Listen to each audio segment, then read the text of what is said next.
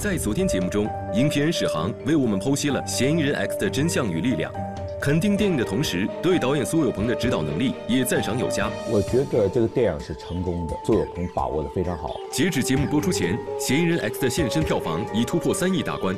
那么，导演苏有朋究竟是如何打造苏氏谜团的？本期今日影评特邀中国电影艺术研究中心副研究员左恒化身左侦探，破解苏氏谜团。欢迎左恒老师，主持人好，观众朋友们好。我们先来一组快问快答啊！史航老师给《嫌疑人 X》的现身打了八十一分，您打几分？八十分，这一分差哪儿了？在我心目当中，苏导已经进入了八十分俱乐部，但是这部影片呢还有很多提升的空间，包括他本人的导演能力。苏导呢把这次的创作哈比作是一次作案，你觉得他现在算是一个惯犯了吗？第一次拍这样的题材呢，这个案子做得相当不错。今天您不是左老师，是左侦探，要带大家探什么？对于侦探来讲，最过瘾的不是找出凶手是谁，而是猜想出来这个凶手是怎么作案的。谢谢左老师，快问快答结束。针对电影《嫌疑人 X》的现身中，导演苏有朋的导演功力哈，我们来听一听各方的评价。进入全媒体扫描。新浪专栏：苏有朋顶住了所有的压力，拍出了一部不把观众当傻子、不失悬疑片分寸、没搞砸东野圭吾的合格商业片。人民网：从最初的一点零版到开机前的十点三版，剧本一共改了一百多遍，这番努力没有白费。一九零五电影网网友留言。苏有朋说过：“那些过去的帽子已经框不住我了。”恭喜苏导，你做到了。也有网友反驳说，虽然影片整体不错，但更多得益于原著扎实，而不是苏有朋导演功力有多深，他只是捡了个大便宜。看来大家对这个苏有朋导演这次中国版的《嫌疑人 X》的现身啊，整体上还是持肯定态度的。您认同这些观点吗？苏导敢拍，是不是也说明还是对自己很有信心？首先，我觉得这些网友们的观点呢都比较正面，我也很认同。确实，我觉得他还是挺有勇气的，因为珠玉在前，尤其是刚才您讲到这个粉丝的这种口味一旦形成之后，他很容易非常挑剔的去看这个作品。这部影片出来之后呢，我们发现说分数反倒不高。书迷和日本电影的这个铁粉，嗯，他当然会戴着一个有色眼镜来判断。我们看一个改编的时候，当每一个情节都发生在叙事时间线上的时候，我加入哪一块儿，我去掉了哪一块儿，最后呈现出来，让大伙儿觉得说我们都是从东野的原著上面生出来的，但是一枝两页。这个最终的呈现也是得到了原著作者东野圭吾的认同。东野圭吾先生特意给剧组写了一封亲笔信，上面说：“这个看到才华横溢的你们没有拘泥于原著，而是富有创造性的改编，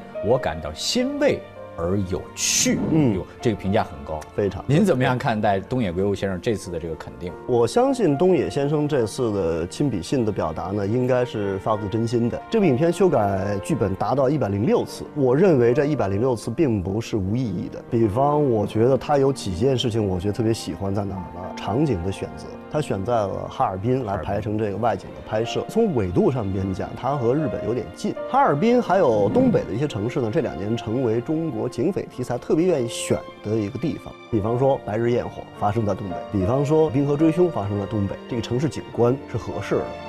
所以它的光线啊，它有时候比较接近于影片的故事所需要的那样一种，哪怕是阳光灿烂，但仍然会觉得有点有点凉意。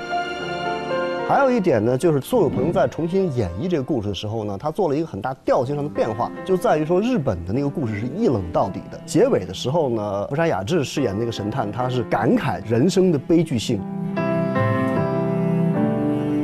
而在这个电影当中呢，我们会看到增加了很多暖色。这个小女孩和张鲁一之间建立了一种拉开距离，但同时是传递温暖和关爱的一个关系。嗯，他会在吹完单簧管之后呢，听到。张鲁一给他传来的信息，告诉他说：“这个曲子你弹吹得很漂亮，就是不管这个世界多么的可怕，发生在你身上有多少悲伤的故事，但是你还有一点人情之间的这种温暖，而这个在日本的小说和电影里边恰恰是都没有的。我们也知道哈，推理题材实际上非常考验导演的逻辑思维和对细节的把控。我们回顾一下苏导啊，他演过这个，比如推理题材的，像这个密室系列啊。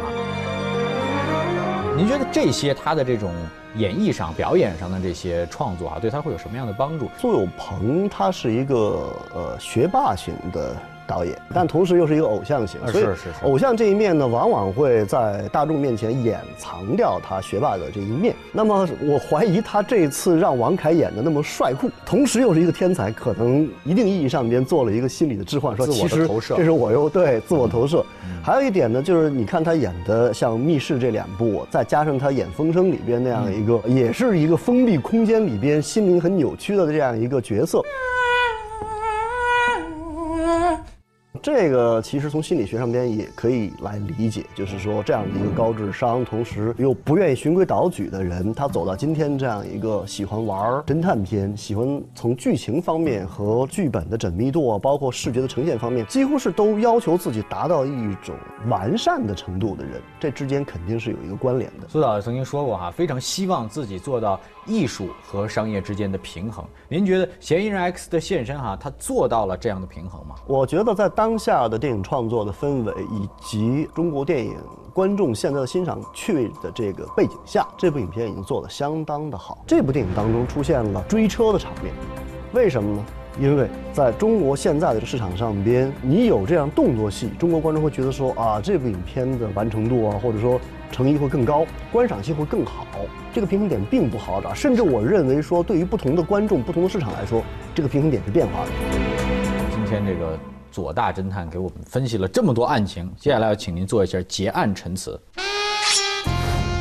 在中国的这种电影创作里边，说实在话，侦探这个系列呢一直没有很发达起来。我也希望呢，苏导能够借此案的成功，把这个方面呢再给我们继续延展下去。很多社会的这种重大的命题，往往是透过社会的更极端的方面，包括犯罪学、社会学来表征出来的。所以，中国当下的这个侦探片，从某种意义上讲，会有助于我们更加深刻的去理解这个当下正在发生着的事情。它会作为一个经典的案件，留在二零一七的中国电影侦探片或者犯罪片的这样一个卷宗里边。感谢左恒老师、左大侦探今天精彩的点评。苏有朋敢于拍摄《嫌疑人 X 的现身》啊，勇气可嘉，而且拍成功了，也证明他是艺高人胆大。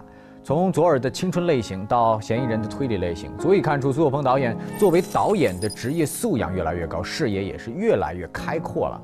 与此同时，苏有朋导演俨然已经成为国内最值得期待的商业类型片导演之一。我们在这要特别的恭喜苏导，也希望您能够继续带给观众更多更精彩的作品。好了，感谢您收看本期的今日影评，我们下期再见。